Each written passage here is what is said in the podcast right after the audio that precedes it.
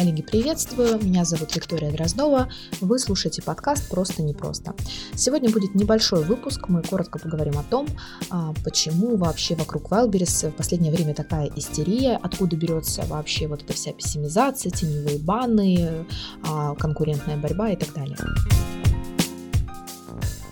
Ни для кого не секрет, что агентство Enilex, с которым я работаю, а, собственно, в принципе не поддерживает все вот эти вот серые методы продвижения. Мы всегда говорили о том, что только маркетинг вообще вам в помощь, только инструменты допустимые, которые вообще разрешены площадками, законодательством и деловой этикой, а, могут помочь вам в продвижении вашего товара. Но, знаете, как бы у нас и в менталитете, наверное, есть такая штука, и в принципе у нас есть вот эта вот история, когда сейчас что-то подкручу, а, извернусь и как-нибудь что-нибудь да сделаю, и будет мне хорошо. Все мы в каком-то поиске вечной вот этой вот волшебной кнопки, которая помогает нам а, вот ее нажать и взлететь в космос. А, наверное, я даже сама по себе устала говорить об этом, и тема такая избитая, и сложно тут что-то новое добавить, но тем не менее хочется просто еще раз а, проговорить. Смотрите, друзья, все на самом деле просто. Вы выходите торговать на маркетплейсе со своим товаром. Даже если у вас это высококонкурентная ниша, и вы почему-то вдруг решили туда идти, а, вы должны придерживаться характеристик этого товара, вы должны понимать, а, по какому ключевому запросу чаще всего ищут этот товар, а тут уже вам помогают сами площадки, которые разработали инструменты по подбору ключевых запросов. Вам для этого даже не нужно оплачивать а, аналитические сервисы, вы можете просто зайти на Озон на Wildberries, посмотреть, что чаще всего ищут, и посмотреть по своему ключевому запросу, как часто его ищут, и уже делать выводы на основании данных. Вы можете подключить Яндекс Яндекс Вордстат и посмотреть, как в интернете ищут, и с чем ищут, и с какими хвостами ищут ваш товар. И после этого уже, соответственно, проводить оптимизацию. Но если ручки у вас, как вы считаете, не с того места или головушка на ту сторону не настроена, ну, значит, обратитесь к специалистам, коих уже э, очень много. На данный момент мы проводим свой конкурентный анализ, и у нас там по данным за октябрь-ноябрь 2022 э, года только 75, 74, вру, да, 74 агентства, которые занимаются вот продвижением на маркетплейсах. Понятно, что не все профильно, кто-то совмещает, потому что это хайповая история, все туда пошли, но тем не менее, вот вы представьте, на всю Российскую нашу федерацию 74 агентства сидят, вот как бы трудятся, а какое количество фрилансеров, которые вышли после курсов, которые готовы оказать поддержку и так далее. Вопрос квалификации квалификация, конечно, всегда стоит, но тем не менее люди, которые этим интересуются, любят и умеют, есть. И если вы как предприниматель не готовы самостоятельно это делать, вы молодцы, значит, вы поддержите экономику и обращаетесь к специалистам, к нам или к какому-то другому агентству, неважно. Главное, что вы обращаетесь и вам это делают грамотно. А все вот эти вот истории переоптимизации, когда в заголовке куча ключевых запросов, непонятно зачем и непонятно для чего, и когда это выглядит все неестественно, нечитабельно и так далее, это все, конечно, не в ту степень и туда. Ваша задача а, составить грамотную товарную карточку, чтобы было понятно, что у вас покупают люди, то есть что у вас покупает человек. Потому что на данный момент на маркетплейсах действительно какая-то вакханалия. Когда ты заходишь в выдачу, ты смотришь и думаешь, господи, я пришел сюда найти товар, что тут происходит. Помните, как все э, ринулись массово, может быть, не помните, может быть, не знаете, массово ринулись э, создавать максимальное количество категорий. С каждого утюга об этом говорили. Нужно чем больше категорий, тем лучше. И что если вот вы в каждую категорию попадете, тем, тем самым вы там прям вот э, завоюете трафик, люди вас купят. Но давайте порассуждаем. И мы, в принципе, об этом уже говорили, и наши постоянные слушатели и наши э, зрители вебинаров знают. Например, вы продаете футболку XL. Является ли это оверсайзом или это футболка большого размера? Нет, это всего лишь размерный ряд ваших футболок. Но некоторые умельцы берут эту футболку и засовывают ее в категорию э, там оверсайз или в категорию большие размеры. Есть такая отдельная категория, да, большие размеры.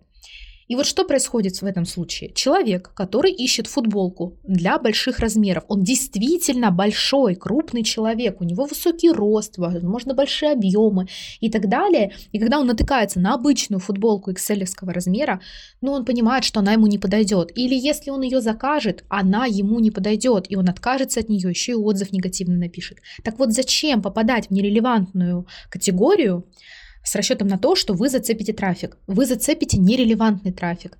Если мы говорим, например, в сравнении с э, таргетированной, например, рекламой. Из-за того, что а, в рекламу, например, добавляется слишком широкий охват, например, только по географии, не сужая сегмент по возрасту, по интересам и так далее, мы можем зацепить людей, которые нас не интересуют. Например, мы решаем с вами таргетироваться на какую-то точку географии. К примеру, это бизнес-центр, и мы хотим собрать всех людей, которые там работают. При этом мы не учитываем временные рамки и рядом с этим бизнес-центром есть жилой дом. И вот прям рядом он стоит. И, значит, мы делаем радиус, даже если 500 метров, мы все равно зацеп, зацепим этот жилой дом. И вот что происходит. Вместо того, чтобы на нашу рекламу кликали только люди, которые работают в бизнес-центре, нашу рекламу будут смотреть еще и случайные пользователи, которые живут в этом доме, которые не являются нашими клиентами, но по какой-то причине тыкнули на нашу рекламу, и если, или если мы показываем, платим, точнее, за показы, соответственно, вы понимаете, что это нерелевантный трафик, это э, деньги в помойку помойку. Ну, то есть мы слили их, мы ничего не заработали с этого. Рассчитывать на возврат инвестиций не стоит. И таким образом также это работает здесь. То есть чем больше категорий создаете, тем больше нерелевантного трафика привлекаете и, соответственно, не получаете от этого никакого профита, а потенциальный негатив довольно-таки большой. Поэтому в целом, то есть не нужно перес, переспамливать карточку, подойдите к этому как пользователь, как бы вы покупали. Ну и, соответственно, заполните. Я еще раз говорю, если сами не можете, обратитесь к специалистам. Сейчас еще активно, активно прям говорят про выкупы, за то, что за выкупы банят, штрафуют, разрывают договор Wildberries и так далее. Но смотрите, это же ведь понятно, что выкупая, вы создаете искусственно вид, что у вас покупают. То есть вы, в принципе, э, накручиваете эту всю историю, вы взламываете алгоритмы, которые писались не для того, чтобы вы это делали. И это логично. То есть откуда столько вопросов, почему так? Откуда столько негатива вокруг того, что Wildberries вот такие вот, они вот так гайки закручивают? Да не закручивают они гайки. Они уже давно говорят, что э, выкупы — это не метод продвижения. Да, у них есть такой алгоритм, который на основании объема продаж э, выводит карточку, но это скорее, знаете, знаете, как косяк какой-то системы. То есть они, ну, знаете, когда ты хотел сделать что-то хорошее, а получилось, дал инструмент для мошенничества. Так вот, чтобы этого не было, ну, просто нужно Игру нужно выстраивать честно, а получается, что некоторые умельцы, которые подстроились вот так под этот алгоритм, выкупают кучу товара, выводят себя искусственно в какие-то позиции, да, они накручивают себе места, цепляют продажи, но зачем, если можно, ну, понятное дело, что я, наверное, романтизирую эту всю историю. В утопичном мире, где вот все прекрасно, где люди ценят друг друга, где нормальная экономика адекватная, где нормальные адекватные инструменты используются, там все проще, сильно проще. Если бы, вот, знаете, это сейчас приведу вам пример тоже в сторонку. Вот когда вы едете за рулем, я надеюсь, что слушатели знают, что такое машина и что такое ехать в пробке за рулем.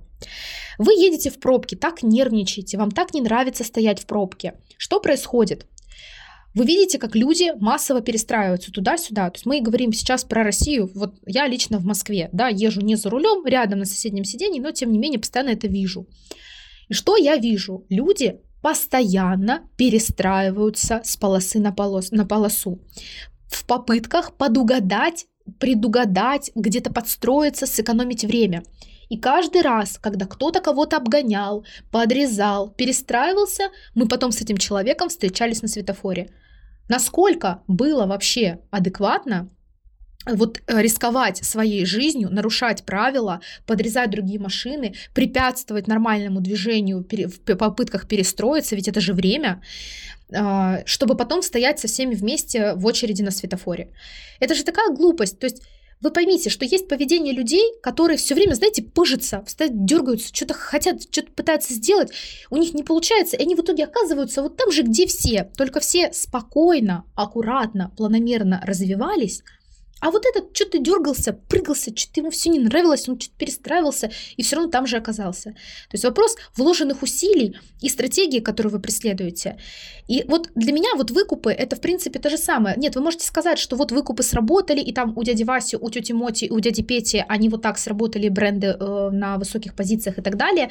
Я лично знаю бренды, которые массово выкупали товары, занимали места, потом с грохотом скатились со своих позиций, ничего не заработали, потратили кучу времени, потратили кучу денег, жаловались на эти выкупы. Я лично знаю эти бренды. Может быть, вы знаете. То есть я к тому, что это не секрет. Никакого негатива вокруг этого быть не должно, потому что банят и штрафуют, потому что устали бороться с этими накрутками, с этими попытками обмануть алгоритмы. Давайте будем честными, давайте попробуем играть по правилам. Вы вот серьезно посмотрите на развитые страны. А, на ту же Швейцарию. Возможно, вы сейчас скажете нам, что я всего не понимаю, и на самом деле там вот так, а не вот так, но тем не менее есть Просто я сейчас рассказываю, как вот человек, который смотрит и наблюдает, как люди, а, в принципе, вот общаются, как живут. И я вижу, что во, вот в Швейцарии там немножечко по-другому относятся к работе. А, более спокойные люди, меньше дергаются. Вы знаете, я сегодня еду на работу, извините, что, может быть, меняю так тему, но, честно, хочу вот быстро сказать. Я сегодня еду на работу, и я задумалась, почему вот в тех странах, где люди работают, например, с 9 до 6 или там с 10 до 6, я сейчас очень утрированно говорю, не конкретную страну имею в виду, но я имею в виду, что график такой лайтовый, там с 10 до 5, там с 10 до 6, они работают пятидневку, у них есть время на свободную, на личную жизнь, они не зарабатывают миллионов, но они зарабатывают столько, сколько им нужно для комфортной жизни, они меньше выгорают, у них меньше депрессии, у них больше времени с друзьями, знакомыми, близкими, и все такая утопия, она же есть, есть же такие страны, в которых которых это все есть. Да, у них есть другие проблемы, но у них есть эта модель.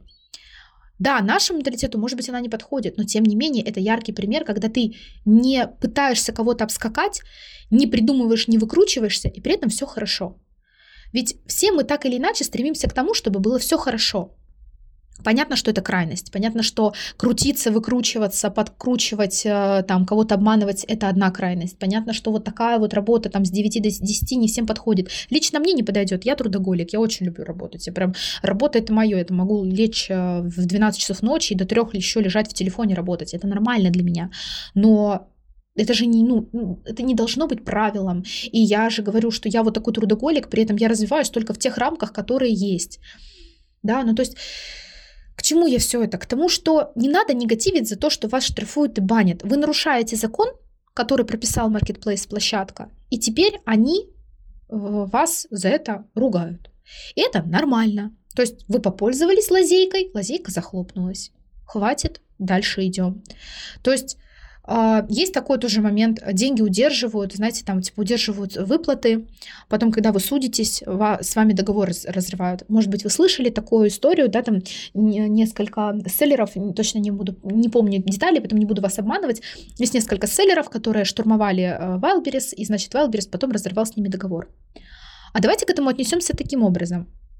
Давайте представим, что каждый имеет право вести бизнес так, как он считает нужным.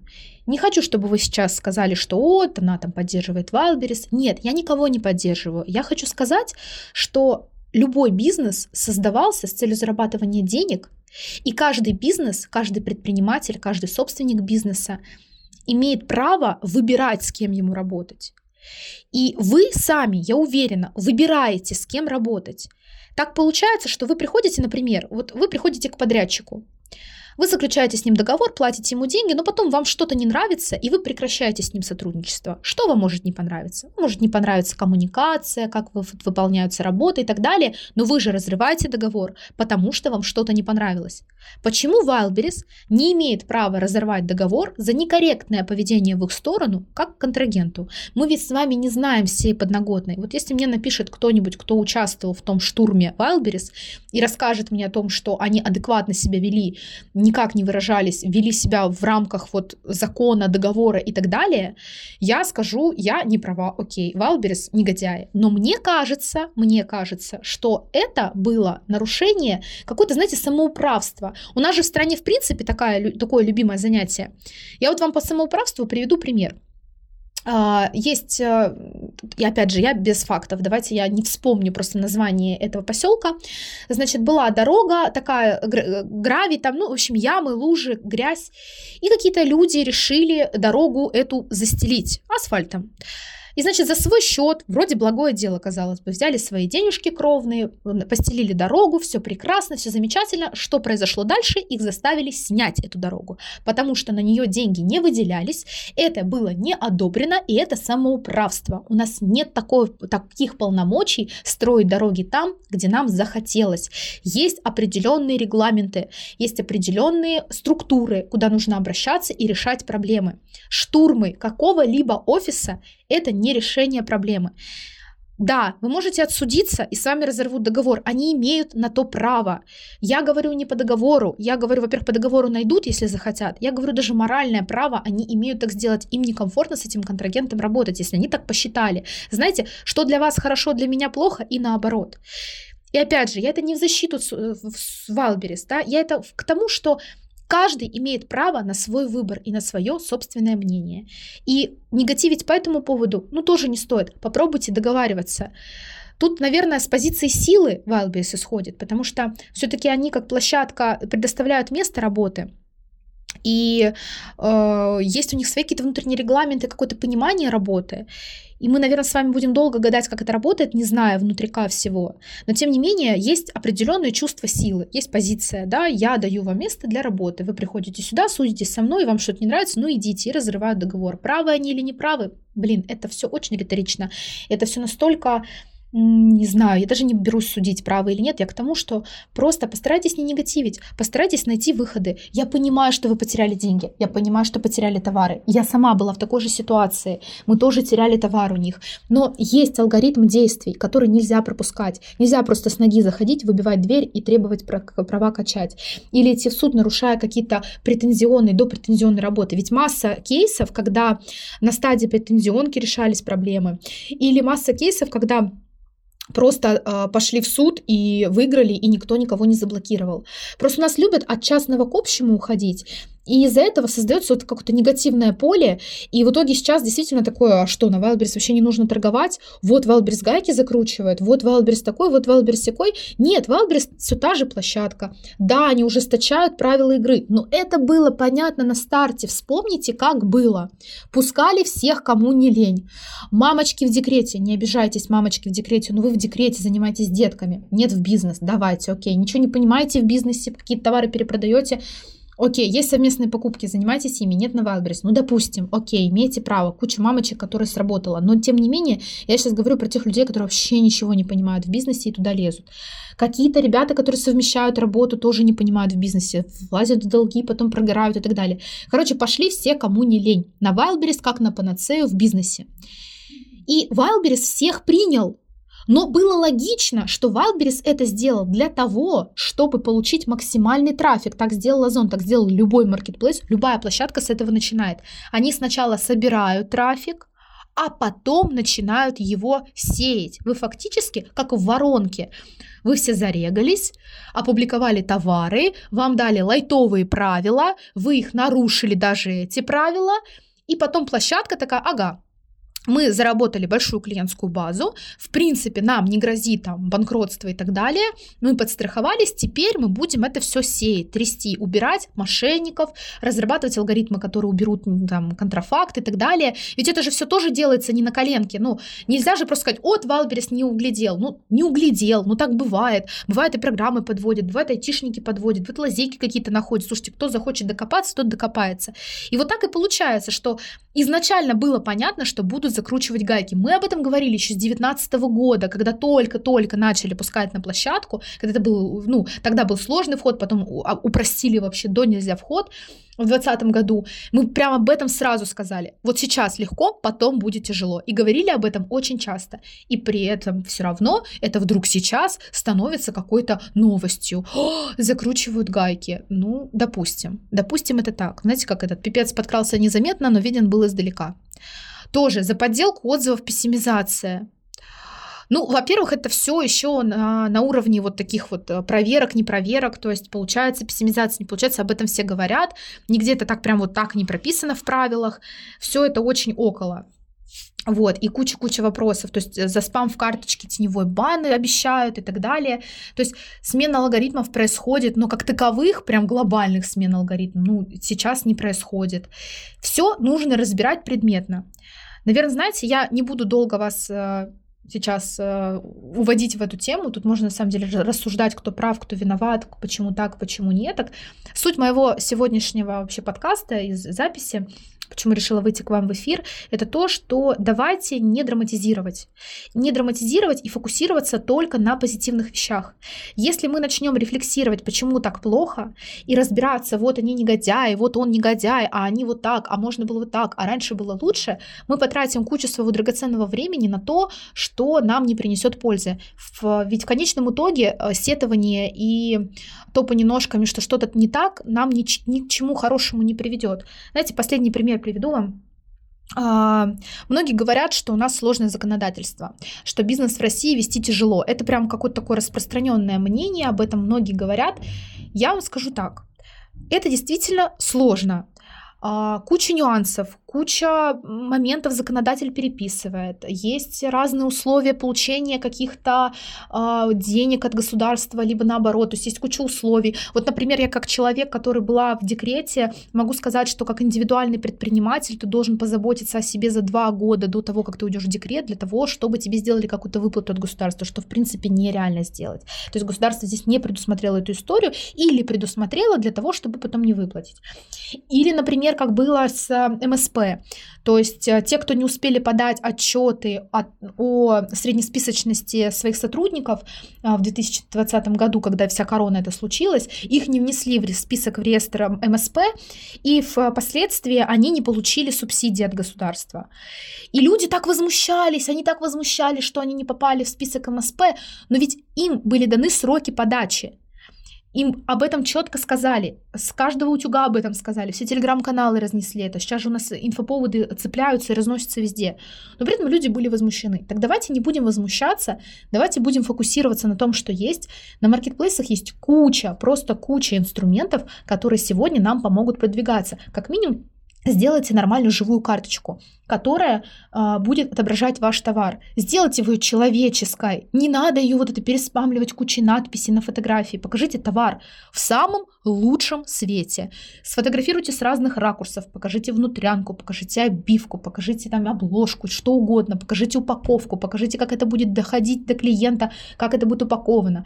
Покажите, что вы туда вкладываете что-то. Ну, то есть я имею в виду э, там какую-то, не знаю, там открыточку с поздравлениями и так далее. То есть вот это все покажите, сделайте так, чтобы я, как покупатель, посмотрел и сказал, вау, круто. Никогда одна плоская фотография на ужасном фоне с кучей переспамленного заголовка, черт пойми, каком описании, это ну не работает же. Это как в рекламе. Реклама не работает, но у вас цена выше конкурентов в два раза, и описание хрен пойми какое, и фотография ни о чем. Но вы в рекламе показываетесь, вы же в топе, в топе, но вас не покупают. Почему? Да потому что товар никакой. Вот. Поэтому мой посыл такой.